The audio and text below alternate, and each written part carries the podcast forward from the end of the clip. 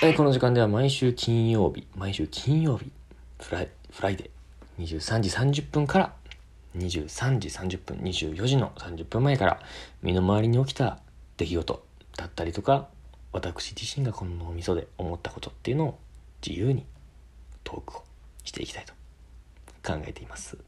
よろしくお願いいたします。本日はですね幸せについてまた考えていきましょう。ああ怪しいですね。やめときましょう。はいえー、前回ね3つ紹介いたしました。こう今回後半の4つですね。紹介していきたいと思います。どうなんですかね。結構刺さった胸に刺さったなんて人の声ももうちらほらと私の耳にも入っているんですけれども。うん。えー、4つ目いきましょう。4個目がですね4つ目がですねこの好きなことをして自己まつ自己満足度自己満足度を爆上げしようぜっていう考え方ですね、まあ、好きなことをしてこうどんどん自分の満足度を上げましょう。それが幸せになりますよっていう考え方ですね。はい。でこれがですねソクラテスとセネカ。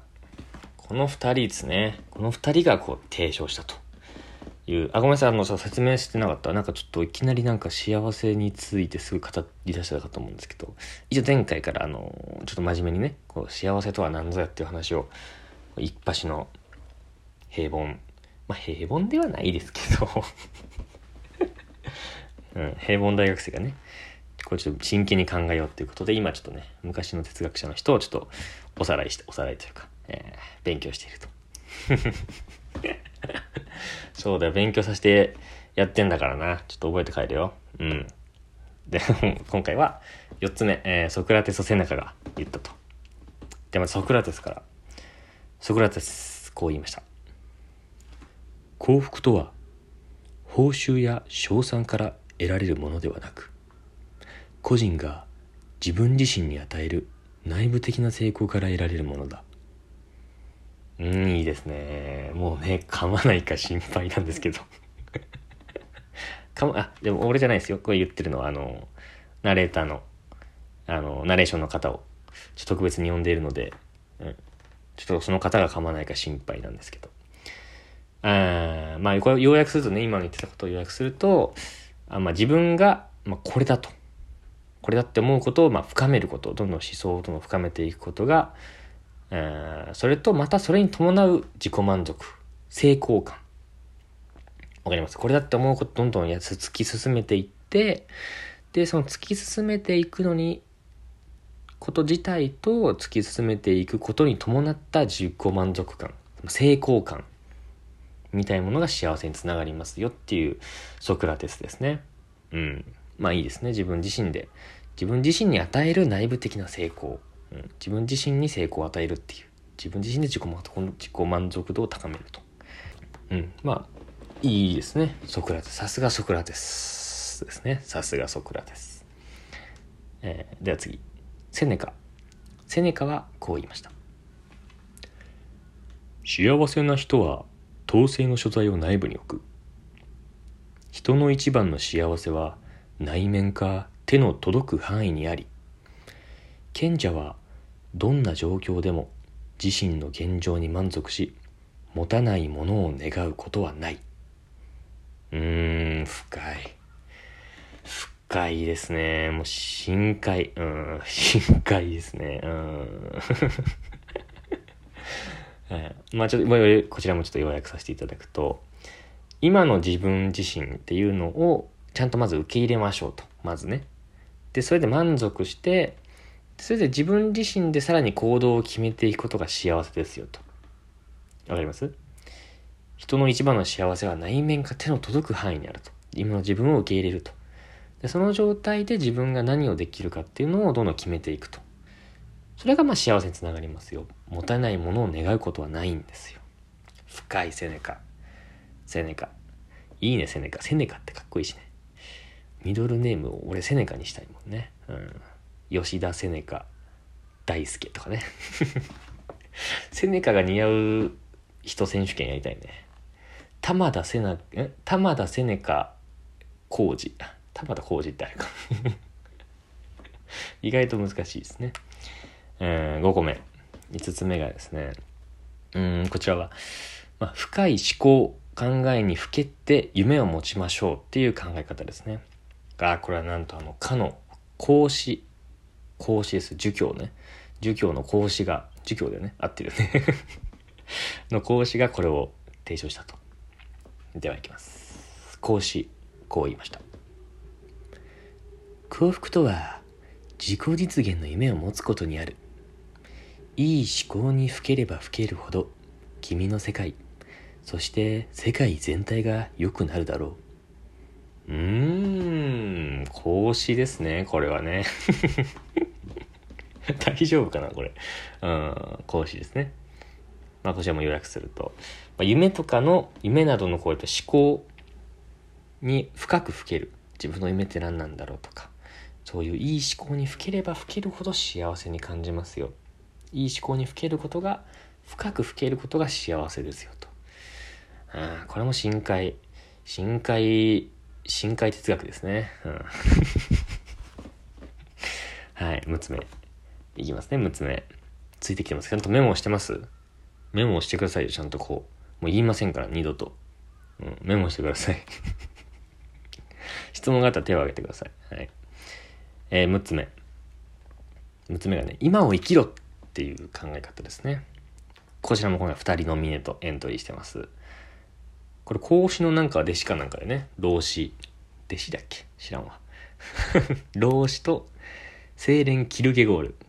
これは聞いたことありますね。キルゲゴール。有名どころですね。この超有名な家の2人がこれを提唱したと。今を生きろっていうことを提唱したと。いうことですね。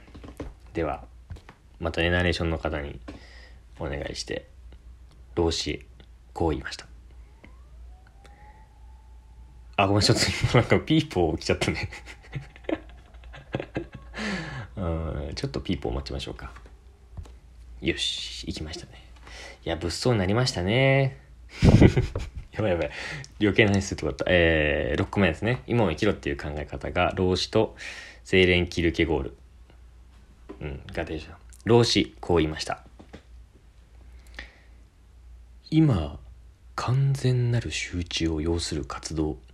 例えば、いい会話、クリエイティブな仕事などを行っている時に人は最も幸福を感じる。もし落胆しているのならば、あなたは過去に生きている。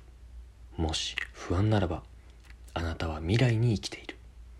もし平穏ならばあなたは今を生きているのだ。うーんなんかもう名言ですよね。もうね噛まないかヒヤヒヤしてるんですけど。長いし。老子長え老子の話長えとかね思ってたんですけど、うん、まあ要は要するにやっぱやっぱ時間が今要するにまあ今楽しいこと、集中できることが幸せですよねっていうのが老子の考え方ですね。ちょっと足早ですけど、キルケゴール。キルケゴール。こう言いました。幸せとは、今を生き、今を楽しむことで得られる。自分の置かれている境遇を問題として捉えるのではなく、将来につながる経験として考えることで、人は人生の充足感を得られる。いいですね。これですね。将来につながる経験なんだっていうね。まあ、要約すると、まあ、今に悲観しないでと。今に悲観しないで、それがまあ未来の影響になりますよっていうふうに捉えて楽しみましょうと。まあ、それが幸せにつながりますよ。どんなに辛いことでも将来の経験になってますと。うん、俺これ結構いいと思いますね。7つ目。えー、これはね、あんまり考えずにやりたいことやろうぜっていう考え方ですね。うん。こちらはね、ヘンリー・デイビッド・ソローがこれを提唱しましたね。うん。ソローね。なんかちょっとこれも聞いたことある。ではちょっとお願いしましょう。ヘンリー・デイビッド・ソロー、こう言いました。幸福はまるで蝶のようだ。追えば追うほど遠くに去るが、他のことに注意を向けるといつの間にか優しく肩に止まっているうんなるほど染みますねこの。五臓六腑に染み渡りますね。まあ要はね、慣習にとらわれないで、自然とこう自分のやりたいことをやっていると。そうやってやってると、こう気づけば、あら気づいたら幸せな状態じゃないですかと。こういう考え方ですね。ヘンリー・デイビッド・ソロー。うん。全部いいですけどね、僕が支持してるのは何でしょうかと。それはね、ちょっとまた次回に また次回にあの、回させていただきますね。うん。まあね。気になるよね。俺がね、何を指示してるかとかね。気になるよね。でもちょっとまたね、次なんですよ。時間もね、ないですし。うんまあ、皆さんはね、こうどの言葉が、言葉というか、どの人がね、印象に残ったでしょうかね。うん。まあね、その、それをね、どの方印象に残ったよなんていうところをちょっと番組に応募していただくと、抽選で30名様に、えー、番組特製の、えー、セネカステッカーお送りします。はい、セネカステッカーお送りします。では、はい。今回はこの辺で失礼いたします。4番の人でした。さよなら。また来週。